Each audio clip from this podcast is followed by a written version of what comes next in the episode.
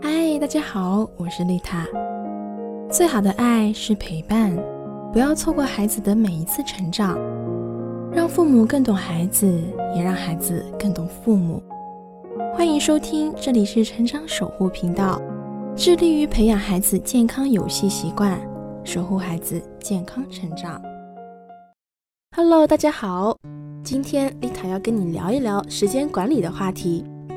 时间是公平的，每个人一天都有二十四小时，任何人都一样，时间都相同。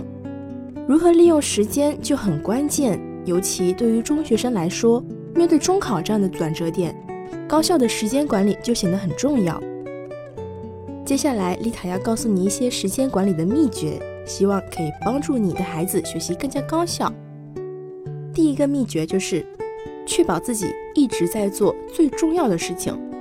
处理好人际关系最重要的原则就是不要试图让所有人都喜欢你。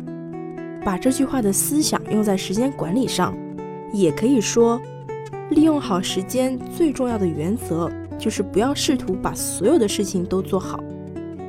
真正懂得如何利用时间的高手。一定是懂得如何舍弃的人，确保自己一直在做最重要的事情，实际上也是确保了自己的时间一直在被高效的利用。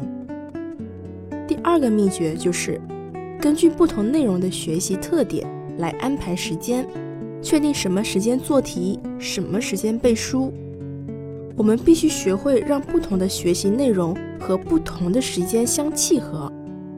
面对那些需要大量的阅读。理解背诵的东西，就要安排时间比较长、精力比较充沛、不容易受到干扰的时间段来做。那些精力不用太旺盛、比较容易受到干扰的时间，用来做什么呢？用来做题。因为做题的时候需要动笔演算，它可以强迫你集中注意力，即使周围的环境比较吵闹，即使自己的精力不太好，仍然可以达到练习的效果。第三个秘诀，AFD 法则提升效率，合理分配时间。我们必须记住，世界上有比时间更重要的东西，那就是效率。AFD 时间管理法能够在很大的程度上提升学习效率。什么是 AFD 法则呢？A action 表示可以明确采取行动的，也就是现在可以做的事情，比如。孩子的一些需要背诵的作业就可以归为这一类，可以立刻去执行。F focus 意思就是说需要进行思考才能去做的。那比如孩子有作业是要完成一篇作文，也就是说这是第二类任务，一般会有两个部分构成，一部分是思考和准备，另一部分是执行。第三个。D 就是 d e s e r t 的意思，代表着简单、琐碎、不重要的，甚至可以不去做或者找人代做的事情，比如说削铅笔、下载资料等等这类的事情，都可以利用碎片化的时间去处理。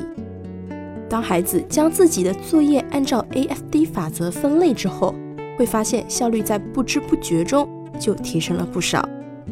好啦。以上就是丽塔跟你分享关于时间管理的三个秘诀，记得尽快转告给你的孩子哦。